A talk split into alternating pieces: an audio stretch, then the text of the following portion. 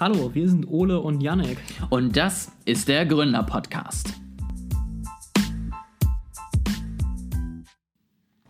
So, wir haben ja hier im Podcast schon mal über eine App gesprochen, die neu ist, die hip ist, die angesagt ist.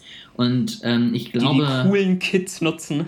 Richtig, da wo die coolen Kids heute unterwegs sind. Und ich glaube, nachdem sich Donald Trump unsere Folge angehört hatte, wo wir ja am Ende auch kurz so ein bisschen über das Bedenkliche an TikTok gesprochen haben, dachte der sich, krass, das sind zwei smarte Dudes. Ich verbiete das mal in Amerika. Ich glaube, so muss das bei ihm abgelaufen Definitiv. sein, oder? Ja, also ich, ich finde ja, das Abwegigste oder Unwahrscheinlichste in dieser Aussage ist nicht, dass Donald Trump uns beiden zuhört, sondern dass er überhaupt eine Fremdsprache spricht. Das ist das Unlogischste. ja, gut, das stimmt natürlich. Ähm, ich persönlich muss sagen, das Allerunlogischste an diesen ganzen Aussagen, die drumherum getroffen wurden, sind eher, dass dann Twitter angekündigt hat, TikTok zu kaufen, obwohl so, wenn man den Kaufpreis mal durchgeht, Twitter noch nicht mal eine Bilanzsumme hat, die das einigermaßen rechtfertigen ja. würde. Also Microsoft, ob der jetzt schlau ist oder nicht, sei mal dahingestellt, aber die haben ja wenigstens das Geld in der Hand.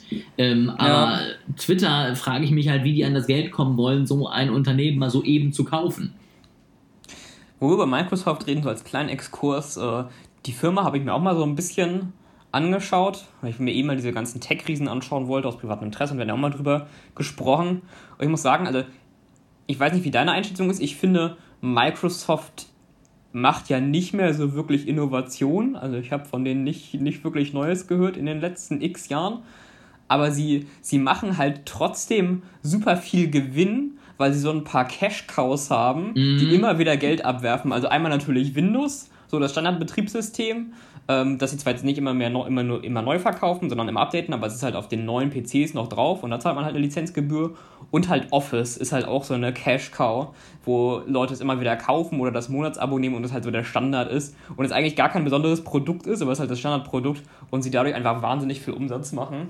Ja, also ich finde ja, wenn man so mal in die, in die Bilanz guckt und auch in die Entwicklung, dass Nadella heißt, glaube ich, der aktuelle CEO, mhm. ähm, wirklich rein von den Zahlen gute Arbeit geleistet hast, weil du hast halt wirklich ein, ein, Unternehmen gesehen, was schon so ein bisschen zu kämpfen hatte mit vielen neuen Entwicklungen und er hat es dann übernommen und wirklich in einen guten Weg gebracht, glaube ich aber wirklich mit der Strategie, wir nutzen unsere Cash Cows so lange aus, bis sie komplett ja, ausgeblutet sind und dann überlegen wir uns vielleicht mal was Neues, weil ähm, wirklich, wie du schon sagst, Innovatives kommt dann nicht bei rum ähm, aber das, was sie tun, finde ich, machen sie ja trotzdem gut. Also wir müssen jetzt nicht Mac OS versus Windows spielen, ob das ein oder andere jetzt besser ist, aber es ist nun mal dennoch das System, was auf 70% ja. aller Rechner installiert ist oder so. Ich glaube mehr. Also es ist auf jeden Fall der komplette Marktführer. Und letztendlich, sie gehen natürlich auch in den Bereich Cloud. Sie gehen eben durch äh, Office auch ganz stark in diesen Subscription-Bereich rein.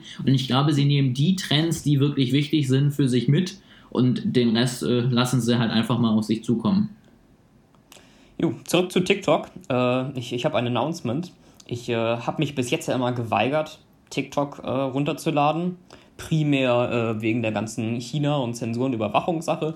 Bisschen auch, weil ich glaube, ich meine Aufmerksamkeitsspanne nicht noch weiter reduzieren will.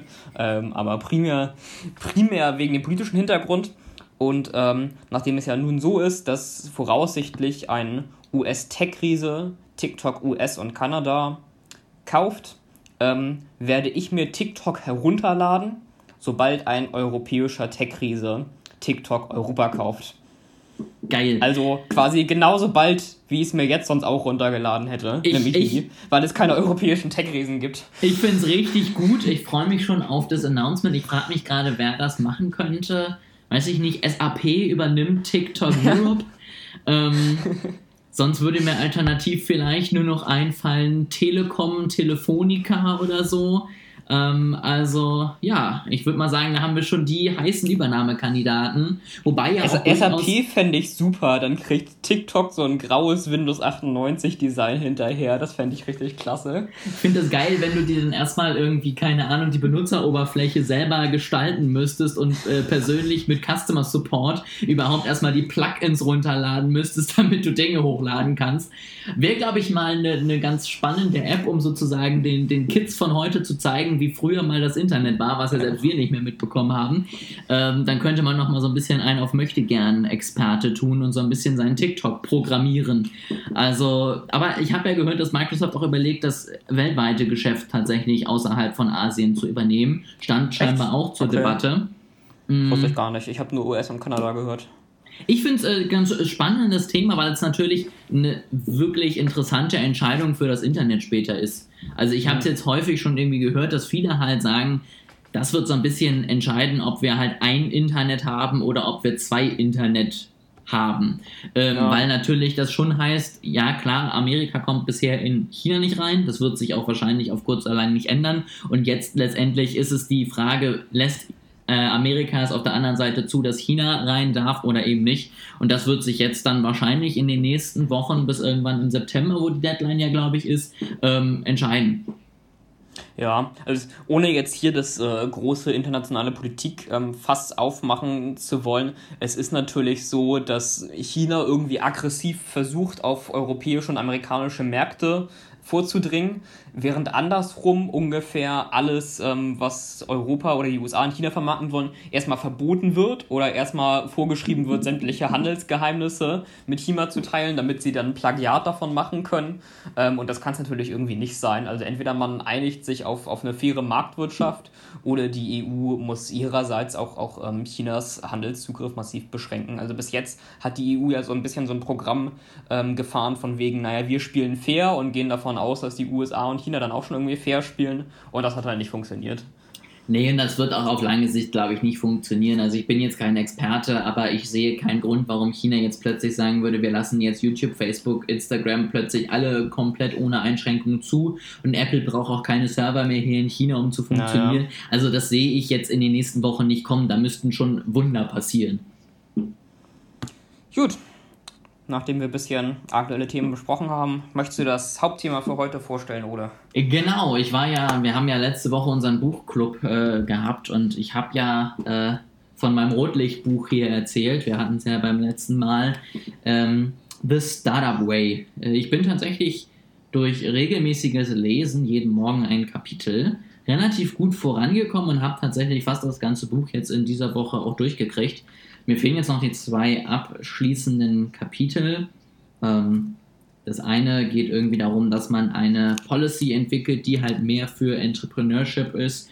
Und das andere ist irgendwie der Epilog, ähm, der eine neue Religion äh, setzen soll. Das heißt, ich glaube, es werden jetzt nur noch ein paar Lava-Kapitel kommen. Äh, wenn noch was Spannendes Neues da drin sein sollte, dann werde ich das natürlich auch gerne noch nachreichen. Aber trotzdem dachte ich mir, können wir das Wichtigste aus diesem Buch von Eric Rice jetzt mal äh, zusammenfassen und mal erzählen, worum es denn so ging. Ähm, ich weiß nicht, hast du schon mal irgendwas von Startup Way bzw. Lean Startup gehört? Ich habe mal, ich hatte mal eine Vorlesung darüber in meinem Auslandssemester in Schweden, aber da ist nicht so viel hängen geblieben. Genau, also dieser Eric Rees, Rice, ich weiß nicht, wie man ihn ausspricht, äh, auf jeden Fall, der hat The Lean Startup äh, geschrieben. Das ist das erste Buch von den beiden. Das habe ich tatsächlich nicht gelesen. Ähm, das war auch eher so ein, so ein, Glücksgriff, als ich das mal irgendwo gefunden habe. Also habe ich gar nicht länger drüber nachgedacht. Ähm, und da hat er letztendlich so ein paar Modelle vorgestellt, wie man eben Methoden nutzen kann, um eben schnelle, schlanke und effiziente Prozesse zu gestalten, ähm, die eben vorwiegend von Startups genutzt werden. Und in diesem zweiten Buch, im nächsten Schritt, möchte er jetzt eben zeigen, wie dieses er nennt es Entrepreneur Management, ähm, das Ganze auch eben in großen Unternehmen stattfinden kann. Das heißt, er ist mit seinen Lean Startup Methoden durch die ganze Welt gereist, hat mit vielen großen Unternehmen zusammengearbeitet und hat denen sozusagen Lean Methoden beigebracht, erklärt, äh, hat mit denen zusammengearbeitet und eben das in den Firmen implementiert ähm, war da bei GE zum Beispiel, war bei Toyota, die ja auch selber Lean-Prozesse schon haben, hat mit denen die noch weiterentwickelt und verbessert und äh, schreibt sozusagen seine wichtigsten Ideen jetzt hier auf. Vieles ist äh, in so einer leicht erklärerischen Form, wo er immer nebenbei erzählt, was er alles Tolles in diesen Unternehmen gerissen hat. Also es ist schon so ein bisschen mhm. ein Beigeschmack von, ich bin ein ziemlich cooler Hecht und habe viel geschafft in den letzten fünf Jahren. Ähm, aber er kommt immer wieder zurück aufs Thema. Es ist jetzt nicht so, dass man eigentlich nur Ego-Roman hier vor sich liegen hat, sondern man kann auch schon was mitnehmen. Weißt du, was das Einzige ist, was schlimmer ist, als Leute, die ihr Ego in einem Buch zu ernst nehmen? Nein. Leute, die ihr Ego in einem Podcast zu ernst nehmen. Das kann ich auch auf gar keinen Fall nachvollziehen. Ähm, aber ich meine, wir würden hier in diesem weltbesten Podcast ähm, von den beiden interessantesten, smartesten und intelligentesten Dudes sowas ja auch nie tun. Deswegen reden wir jetzt ja auch Richtig. über das Buch von einem anderen tollen Typen. Ähm genau, ich, ich werde jetzt einfach mal so ein bisschen äh, vorgehen. Also am Anfang erzählt halt, warum sollte man überhaupt als Unternehmen sowas tun. Ne? Also warum sollte man als sättiges, äh, äh, gewachsenes Unternehmen überhaupt Startup-Methoden nutzen? Und er sagt halt, wir, wir sind in einer Zeit angekommen, wo wir immer mehr Unsicherheiten haben, immer schnellere Entwicklung, immer mehr Veränderungen in einer Welt und das kann man gar nicht mehr kontrollieren. Und er meint, ja, welche Geschäftsform haben wir, die mit Unsicherheiten umgehen kann und sich schnell ändert und anpasst, sind Startups. Gehe ich auf jeden Fall vollkommen mit. Ähm, und deswegen sagt er halt, um eben in dieser bunten Welt mitzugehen und erfolgreich zu sein, sollte jedes Unternehmen gewisse Aspekte aus dem Startup eben mit aufnehmen. Ähm, für ihn heißt dieser Startup Way, wie er sein Buch ja auch nennt, dass du letztendlich, ich glaube, es sind fünf Punkte hast, die du irgendwie umsetzt. Und das sind einmal die dauerhafte Innovation, ähm, innere Startup-Teams, die du ermöglichst bei dir, ähm, letztendlich ein Intra- bzw. Entrepreneurship, was geduldet und gefördert wird, ähm, jederzeit die Möglichkeit, Neugründungen stattfinden zu lassen und die dauerhafte Transformation. Also falls sich jemand jetzt vorher schon mal ein Bullshit-Bingo-Feld aufgemalt hat, sollte das jetzt voll sein. Ähm, du hast also ja hier viele Buzzwords der letzten Jahre, die er zusammenfasst und die letztendlich natürlich alle grundsätzlich nicht sind, wo ich sagen würde, nein, das ist ganz schlimm. Ne? Also ich finde es toll, wenn ein Unternehmen sich ja. wandelt und anpasst. Also klar. Genau, also es ist natürlich schon so ein bisschen Buzzword behaftet, ähm, aber ich würde es insofern auch aus meiner persönlichen Erfahrung bestätigen, ähm, dass ich schon mehrere Organisationen gesehen habe und in denen auch schon teilweise selber gearbeitet habe, ähm, wo halt sehr oft zwei Dinge gesagt wurden, nämlich entweder das haben wir schon immer so gemacht oder dafür sind wir nicht zuständig, beziehungsweise das können wir hier nicht ändern. Und äh, also mein, mein Eindruck ist, dass, dass diese zwei Dinge wirklich Gift sind für die, für die Entwicklung ähm, eines Unternehmens. Und das ist ja so ein bisschen der Gegendentwurf. Ähm, und genau aus meiner persönlichen Erfahrung kann ich es nur bestätigen, dass es, dass es sinnvoll ist, diese Dinge zu vermeiden und eben dieses, dieses innere Entrepreneurship zu ermöglichen. Definitiv und ich finde, er wird auch sehr, sehr schnell auch äh, genau. Also ne, am Anfang klar, es geht dann ganz viel um Buzzwords, um die Leute erstmal abzuholen. Aber ich finde, dann geht es in der, ich glaube, das ist schon das zweite oder dritte Kapitel, wo es dann wirklich hier, finde ich, ganz spannende Auflistung gibt, was Startups sozusagen von äh, gesetzten und äh, gesättigten Unternehmen unterscheidet in der Arbeitsweise. Ähm, Punkt Nummer eins ist der hundertprozentige Fokus auf den Konsumenten. Ähm, letztendlich finde ich, ist das auf jeden Fall was, wo sich einige Unternehmen noch eine Scheibe abschneiden können. Es gibt auch große Unternehmen, die immer noch sehr, sehr konsumentenfokussiert sind, aber bei vielen äh, ist der Fokus inzwischen immer mehr auf die Prozesse gewandert und irgendwie auf das, wie man es halt immer gemacht hat und nicht mehr auf das, was der Kunde sich wirklich wünscht.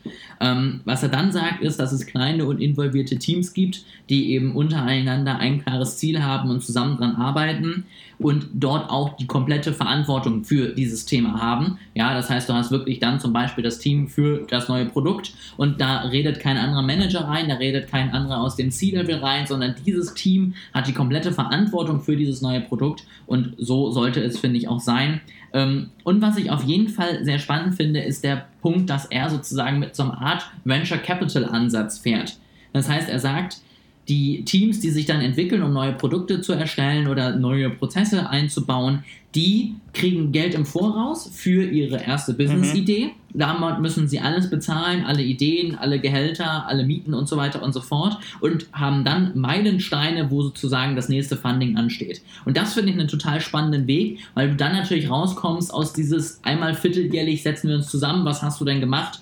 Und dann entscheidet man gefühlt wahllos, ob es jetzt 10% weniger oder 10% mehr gibt. Sonst hast du so, ja. hast du wirklich klare Ziele, klare Schritte und weißt als Startup, okay, wir müssen jetzt mit diesen, keine Ahnung, 10 Millionen Euro 2000 Nutzerstimmen haben, drei fertige Produkte und äh, ich weiß es nicht, ein Prozess für die Erstellung, weil dann gibt es neues Geld und ich finde, dann arbeitest du halt wirklich auch an den relevanten Schritten und nicht an irgendeinem klein klein drumrum, was ganz nice to have ist, aber nicht wirklich nach vorne bringt. Das, wie gesagt, fand ich auf jeden Fall schon mal sehr spannenden Punkt. Ähm, und dann hat er so ein paar Tools vorgestellt, wie du sozusagen dieses äh, ganze Startup-Denken dann auch nochmal genauer reinbekommst. Also wie du letztendlich dein Produkt entwickeln solltest. Ähm, da fängt er zum Beispiel an mit dem Thema MVP. Ich weiß nicht, ob dir das was sagt, ob du da ja, schon mal ein bisschen reingegangen bist. Willst du da mal kurz erklären, worum es sich da handelt? Also, die äh, Abkürzung steht für Minimum Viable Product. Und ähm, ja, genau das ist es im Grunde auch. Ähm, also es ist so das kleinste Produkt oder der kleinste Prototyp, ähm, den du haben kannst, um irgendwie sinnvoll darzustellen, ähm, was du eigentlich machen willst. Also die kleinste Grundversion von dem, was du machen willst, genau. die schon irgendwie halbwegs sinnvoll verwendbar ist. Genau, das auf jeden Fall und das finde ich total spannend, weil er hier wirklich Beispiele bringt, ähm, wo wirklich Entwicklungszeiten von sechs Jahre auf sechs Monate runtergebrochen ja. wurden und äh, nur ein Zehntel des Geldes ausgegeben wurde, so ungefähr. Also hier, um das so ein bisschen greifbarer zu machen, er hat dann viel von GE zum Beispiel erzählt, die natürlich irgendwelche Turbinen gebaut haben und hast du nicht gesehen, Dinge, die halt schweineteuer sind, selbst wenn du nur ein Ding davon baust. Und als MVP haben sie dann zum Beispiel einfach ein bestehendes Produkt genommen und das einfach neu gelabelt äh, und den einfach gesagt, so von wegen hier einen neuen Schlauch dran gemacht, stell dir vor, das wäre XYZ. Ähm, oder zum Beispiel auch eben in der Entwicklung einer neuen App, dass man einfach mit, schon mal mit den Zeichnungen oder einfach nur einer Präsentation der App rausgeht und die Leute mit diesen Dingen interagieren lässt. Und so halt wirklich schnell und vor allen Dingen auch einfach, ohne große vorherige Kosten, viel Feedback schon zu sammeln und dadurch dich eben schon zu verbessern. Und da muss ich tatsächlich sagen, muss ich mich auch ein bisschen korrigieren, weil ich habe beim letzten Mal ja gesagt, das sind so Tools, die bringen uns in der Beratung relativ wenig. Ich glaube, das stimmt so nicht. Denn ich glaube, auch wenn du zum Beispiel neue Beratungen anbietest, also wenn wir beide uns überlegen, keine ja. Ahnung, was könnten wir denn noch tun, ist auch da eigentlich das Beste, letztendlich ein MVP dieser Beratung zu bauen, die wichtigsten Informationen schon mal auf die Website hochzuladen oder auf Social Media darüber zu reden und da schon mal das erste Feedback zu bekommen. Sowas ähnliches bietet er hier auch an, das nennt er dann PR FAQ, das heißt, es ist eine Kombination aus einem Press Release und den dazugehörigen FAQs. Und da erzählt er dann von einem neuen Service, einer neuen Idee oder was auch immer, schreibt schon mal die ersten Fragen, die ersten FAQs dazu und dann kann man letztendlich danach die Nutzer fragen, fühlst du dich dadurch abgeholt, ne? sind alle Zweifel für dich geklärt, was erwartest du von diesem Service jetzt, wie können wir da zusammenarbeiten? Und ich glaube, da kann man solche Themen dann auch wirklich in Services und ähnliches mit einbauen. Dann ähm, als, als zweites Tool, was er noch mit dabei hat, ist das äh, Pivot or Preserve Meeting.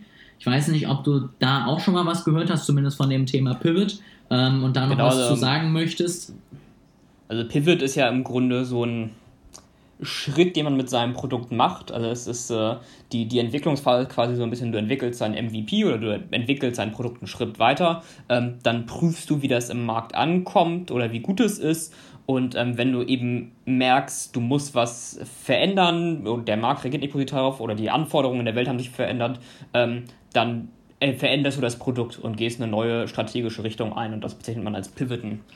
Genau. Ähm, er hat es ganz einfach geschrieben, Pivot ist letztendlich die Änderung der Strategie, ohne die Vision zu ändern. Das ist natürlich jetzt wirkliches mhm. Startup-Denken. Ja, also du hast eine große Vision, Du hast festgestellt, mit der Idee, die du jetzt hast, erreichst du sie so nicht, weil du keinen Markt hast, weil du zu teuer bist, ich weiß es nicht, weil du das nicht produzieren kannst, was auch immer. Und jetzt gehst du sozusagen mit einer neuen Idee, aber immer noch mit demselben Ziel, mit derselben Vision dahinter eben ran, um das dann eben zu, zu verbessern. Und diese Pivot- und Preserve-Meetings sind letztendlich einfach nur Entscheidungen, wo er sagt, das sollte man vorher eben schon schedulen. Ja? Also, dass man wirklich sagt, alle sechs Wochen zum Beispiel treffen wir uns und treffen diese Entscheidung komplett frei von irgendwelchen Schuldzuweisungen oder was auch immer, sondern einfach wirklich nur ganz ernst sich mal zusammensetzen und sagen, sind wir auf dem richtigen Weg, wird das was, ne? sind wir gut unterwegs oder sollten wir nicht eher sagen, wir lassen es jetzt hier und müssen eben ein Pivot gehen und sagen, wir gehen doch nochmal ein bisschen anders an die neuen Themen. Und da stellt er, das finde ich auch total spannend, Fragen vor, wie du letztendlich Fehler, die du gemacht hast, unterwegs geschickt behandeln kannst. Ähm, da hat er sozusagen zwei Fragen, die man dann seinen Mitarbeitern, seinen äh, Kunden, wem auch immer stellen sollte, die das in dem Moment irgendwas gelernt haben. Und er sagt nämlich Punkt 1, was hast du gelernt? Und Punkt zwei, woher weißt du das genau? Ne? Und das fand ich eine ganz spannende Idee, also dass man nicht einfach nur fragt, okay, was lief schlecht, sondern dass man sich wirklich darauf fokussiert, was hast du daraus mitgenommen und vor allen Dingen aufgrund welcher Dinge hast du das mitgenommen. Ne? Also ich kann natürlich immer sagen, Produkt hat nicht geklappt, aber das ist natürlich noch nicht wirklich ein Learning, sondern sich dann zu überlegen, okay, warum äußere ich das und was kann ich letztendlich beim nächsten Mal besser machen. Das waren so seine ähm, wichtigsten Tools, seine wichtigsten Themen. Und dann ging es halt in diese Phase, das ist sozusagen der zweite Teil des Buchs, wo er dann erklärt hat, wie man das Ganze jetzt in großen Unternehmen unterbringen kann. Ähm, ich weiß jetzt nicht, ob das jetzt noch so wahnsinnig interessant ist, ob das jetzt noch so vielen Hörern wirklich was bringt. Letztendlich würde ich deswegen da einfach nur einmal so ein bisschen durchgehen, ähm, kurz erzählen, was da steht, damit wir es jetzt nicht außen vor gelassen haben ähm, aber da jetzt nicht genauer drauf eingehen. Letztendlich geht Wir können es ja nutzen, wenn Northpro auf 500 Mitarbeiter gewachsen ist. Spätestens dann werden wir das natürlich nutzen und dann auch mit euch teilen. Das ist unser Ziel das, für in zwei Wochen. Ja, ja genau, genau. Äh, paar Praktikanten vielleicht, dann passt das. ähm, aber klar, also auf jeden Fall, sobald wir 500 Mitarbeiter haben, werden wir das natürlich eins zu eins so übernehmen. Ähm, aber man muss natürlich auch sagen, wir wissen es ja jetzt schon, das heißt, vielleicht brauchen wir das dann ja gar nicht mehr anzupassen, weil wir ja schon diese Struktur Smart. haben. Auf jeden Fall sagt er eben, Phase 1 ist so ein bisschen äh, in dieser Umstellung des MVP des Prozesses. Das heißt, du machst erstmal, triffst erstmal Annahmen, was muss sich ändern und warum, warum läuft etwas nicht so, wie es soll, was sollten wir verbessern? Und änderst dann sozusagen immer kleine Schrauben an deinem Prozess, an deiner Arbeitsweise, an deiner Teamgestaltung und machst letztendlich auch dort alle sechs Wochen Pivot and Preserve, wo du entscheidest, sind wir auf dem richtigen Weg oder nicht. Ähm, dann findest du hoffentlich irgendwie einen neuen Weg, wie es besser gehen sollte und in Phase 2 setzt du dann sozusagen diese Ideen um. Das heißt, immer mehr Teams werden diese neuen Ideen, die du da gemacht hast, wie wollen wir arbeiten, wie können wir das tun, ähm, setzen diese Teams es eben immer weiter um, bekommen da ein bisschen Coaching von außerhalb oder vielleicht von den ersten Teams, die das schon durchgemacht haben und man schaut, ob das Ganze auch wirklich skalierbar ist oder ob das vielleicht nur in diesen 1, 2 Testprojekten geklappt hat. Und in Phase 3 geht es dann an die sogenannten, ich habe es jetzt hier mal übersetzt, tieferen Strukturen. Das sind so äh, Teile wie zum Beispiel eine Rechtsabteilung, eine äh, Human Resources Abteilung, eine vielleicht auch IT-Abteilung, wenn du irgendwelche Technik im Hintergrund hast, wo du da wirklich sagst, vielleicht gibt es da noch irgendwelche Fachanforderungen, irgendwelche Prozesse oder ähnliches, die dieses typische Startup-Denken noch unmöglich machen und dass du dort dann eben als allerletztes ansetzt und diese Prozesse so anpasst, dass sie dieses Startup-Denken halt eher fördern, als es zu verhindern. Und so soll man das dann letztendlich umsetzen. Das ist jetzt, wie gesagt, einmal sehr, sehr schnell durchgegangen. Aber äh, waren sehr, sehr viele Beispiele dabei. Das fand ich allgemein eben in dem Buch dann auch ganz positiv, dass man sich auch so ein bisschen eben genauer vorstellen konnte, als einfach nur, okay, dann wird das halt so umgesetzt. Ähm, und das fand ich auf jeden Fall ganz interessant. Das wäre jetzt so das Wichtigste sozusagen, was ich äh, mitgenommen habe. Ähm, ansonsten fand ich es noch ganz wichtig, dass er am Ende nochmal so ein bisschen darüber spricht, wie man Innovationen messbar machen kann. Und da stellt er letztendlich nochmal ein paar KPI, KPIs vor, wie du letztendlich so ein Dashboard äh, gestalten kannst, wenn du Innovation messen möchtest. Ne? Also weg von einfach nur, wie viel Umsatz haben wir gemacht, sondern hin zu, wie viele Empfehlungen haben wir generiert, welche Kundenzufriedenheit. Also so Dinge, die eben letztendlich nur nochmal das bestärken, was er am Anfang sagt. Kompletter Fokus auf den Kunden und Mehrwert und das dann eben auch irgendwie messen und regelmäßig abfragen. Das ist sozusagen das, was ich bisher äh, aus diesem Buch mitgenommen habe. Wie gesagt, es sind jetzt noch zwei Kapitel über. Mal gucken, ob da jetzt noch was Spannendes weiteres drinsteht. Dann reiche ich das nächste Woche nach. Ansonsten wäre das jetzt sozusagen mein nächstes Buch, was ich für dieses Jahr sozusagen abgehakt habe und was hier irgendwie auch ein bisschen Mehrwert für die Hörer bringt. Wir können ja beim nächsten Mal, wenn wir eh schon Follow-up dazu machen, äh, noch über einen spannenden Artikel ähm, reden. Und zwar wie ja schon ein paar Mal erwähnt habe, lese ich mal ganz gerne den Economist. Und in der aktuellen Ausgabe gibt es einen Artikel über Google und äh, darüber, wie auch in Google ja dieses, das Ziel war, diese Startup-Kultur und Startup-Organisation beizubehalten, das aber schwierig wird, wenn man halt in ein Multimilliarden-Unternehmen äh, wächst. Und ich habe jetzt gerade, also es sind mehrere Artikel hintereinander, es ist eine recht lange Ausführung, ich habe jetzt gerade den Anfang ähm, dazu schon mal gelesen, wo erstmal das Problem quasi beschrieben wird. Äh, dann kann ich ja bis zum nächsten Mal nochmal den Rest lesen, mir ein paar Notizen dazu machen, ein paar Gedanken dazu formulieren und dann können wir nochmal ähm, das quasi übertragen und schauen, wie gut oder nicht gut das bei Google geklappt hat. Das ist doch super. Ähm, dann werde ich nochmal in seine Argumente reinlesen, warum das für jedes Unternehmen gehen sollte. Und du kannst dann ja so ein bisschen. Google kann ihn ja als Berater anstellen. ich, ich glaube, da hätte er kein Problem mit. Also. nee, aber auf jeden Fall, das ist eine sehr gute Idee. Wie gesagt, mal gucken, ob ich dann auch noch neuen Input mitbringe oder ob das dann eher um diesen Artikel geht in der Folge. Ähm, Jetzt wollten wir ja auch noch einmal kurz ein bisschen drüber sprechen, was ich jetzt sozusagen mitgenommen habe, beziehungsweise was ich davon umsetzen möchte. Ich werde jetzt äh, in den nächsten Wochen und Monaten wieder vermehrt dazu kommen, bei uns sozusagen nochmal so ein bisschen an der Firma zu arbeiten. Das heißt, wir werden nochmal ähm, überlegen, wo wir hinwollen, was die nächsten Schritte sind, was wir anbieten wollen und warum und äh, so weiter und so fort. Und da finde ich, ist es auf jeden Fall total spannend, wenn man so ein paar Tools da schon mal mitnimmt. Also letztendlich, wie gesagt, dass ich, ich habe gelernt, MVPs gehen auch im Servicebereich. Da würde ich auf jeden Fall schauen, dass man wirklich nicht Wochen, Monate, Jahre lang im stillen Kämmerlein vor sich hin brütet, sondern eben so schnell es geht, irgendwie nach außen geht, sich Feedback holt, sich Stimmen holt, letztendlich irgendwie Kunden in den Prozess schon mal mit reinnimmt, damit die letztendlich wirklich sagen können, was sie davon halten und du dir nicht vorstellen musst, was sie vielleicht denken. Ähm, was ich auch sehr wichtig finde, ist, dass man sozusagen eher in eine Beta-Test-Richtung geht und nicht die ganze Zeit mit Umfragen arbeitet. Das hat er mhm. letztendlich da auch nochmal gesagt, weil er eben sagt, keine Ahnung, bei Umfragen gibt es immer diese soziale Erwünschtheit, dieses, der möchte jetzt sicherlich, dass ich das und das sage. Wenn du aber jemanden diesen Beta-Test machen lässt oder jemanden mal mit deiner Seite interagieren lässt und siehst, keine Ahnung, den juckt es gar ja. nicht, dass da hinten eine Über uns Seite drin steht, da kommt er sowieso nie an, ähm, dann ist das natürlich viel aussagekräftiger, als wenn du jemanden fragst, auf welche Seiten guckst du, wenn du online unterwegs bist.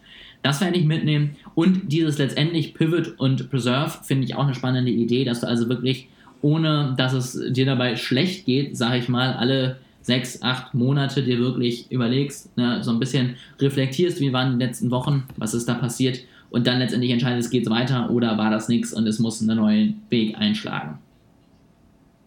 Das äh, mit den Umfragen der sozialen Erwünsche kann ich auf jeden Fall bestätigen. Also ich habe mal bei unserem Informatikfachbereich an der Uni in so einem Experiment äh, teilgenommen, wo man mit einem Roboter interagiert hat und dann hinterher ähm, so eine Umfrage bekommen hat, so wie angenehm fandest du die Interaktion mit dem Roboter und so weiter. Und äh, da kann ich bestätigen, dass auch ich mir auf jeden Fall gedacht habe, dass ich die Forscher da nicht enttäuschen wollte und denen auf jeden Fall gesagt habe, dass ich ihren Roboter ganz toll fand. Siehst du, dann bist du das perfekte Beispiel dafür, dass äh, Umfragen nicht immer zu 100% das Ergebnis bringen, was tatsächlich so ist.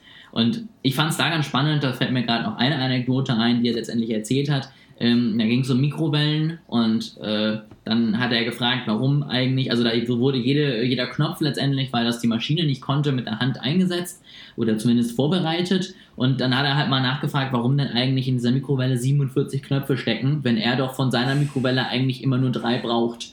Und ähm, dann haben sie eben da mal so ein bisschen nachgeforscht und äh, mal gefragt, und warum das denn so sei. Und Ergebnis war dann, der Händler wollte das so, weil der Händler dann die teureren Mikrowellen mit mehr Knöpfen auf die eine Seite packen konnte und die günstigen, die nur zwei Knöpfe und ein Drehding ja. hatten, auf die linke Seite gepackt hat, weil das halt so gut lief bisher. Also das war die einzige Annahme, die sie da hatten.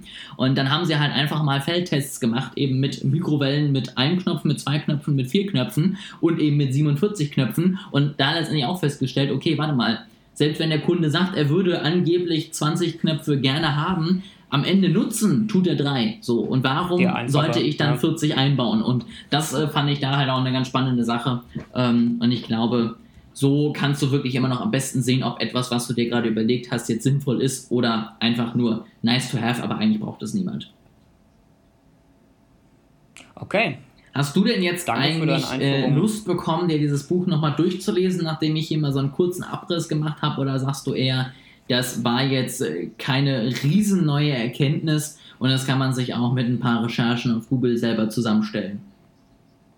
Äh, ich werde ganz ehrlich mit dir sein, das Buch klang zwar für mich nicht schlecht, aber ich saß auch in schon ungefähr 20 Vorträgen, in denen jeweils die Worte MVP und Pivoten und Innovation ähm, verwendet wurde. Deswegen ist, also es müsste schon nochmal ein sehr, sehr gutes Buch sein, das nochmal sehr gut zusammenfasst, damit ich es mir nochmal anschaue. Ja, äh, da gebe ich dir auf jeden Fall recht. Also ich finde, du hast halt wirklich viele, viele, viele Themen da schon mindestens 20 Mal durchgekaut. Ähm, ich finde, es ist eine ganz gute Grundlage. Also eigentlich hätte ich mir gewünscht, sowas vielleicht mal zum Anfang zu lesen, weil es halt relativ viel einfach und verständlich rüberbringt.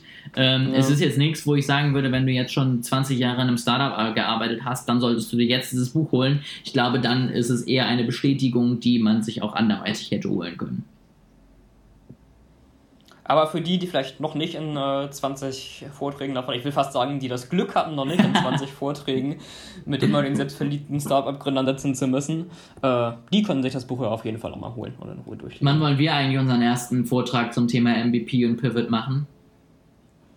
Ich würde sagen, sobald Corona durch ist und man wieder Vorträge ohne Maske äh, machen kann, ähm, gehen wir zu irgendwelchen Konferenzen und sagen, wenn du 1000 Euro am Tag verdienen willst, musst du mit unserer Methode arbeiten und werde jetzt der Startup King und äh, ne, was man halt so kennt von den ganzen möchte gern Business-Leuten. Ohne wir drehen halt einfach Rap-Videos und laden sie als Werbung auf YouTube hoch.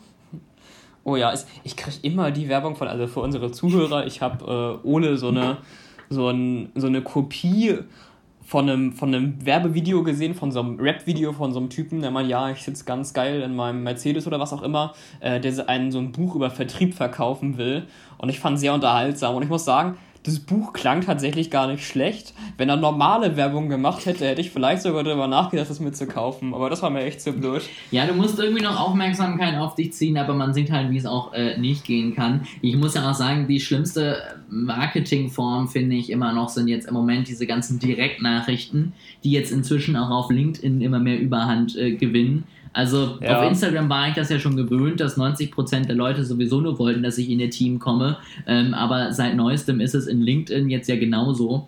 Wobei ich da sagen muss, ich glaube, das hatte ich dir schon mal erzählt, dass ich es so lustig fand, als mir der eine ganz verzweifelt es dann verkaufen wollte mit dem Kommentar, man kann da gutes Geld verdienen, dass LinkedIn mir dann als Antwortvorschlag hahaha vorgeschlagen hat.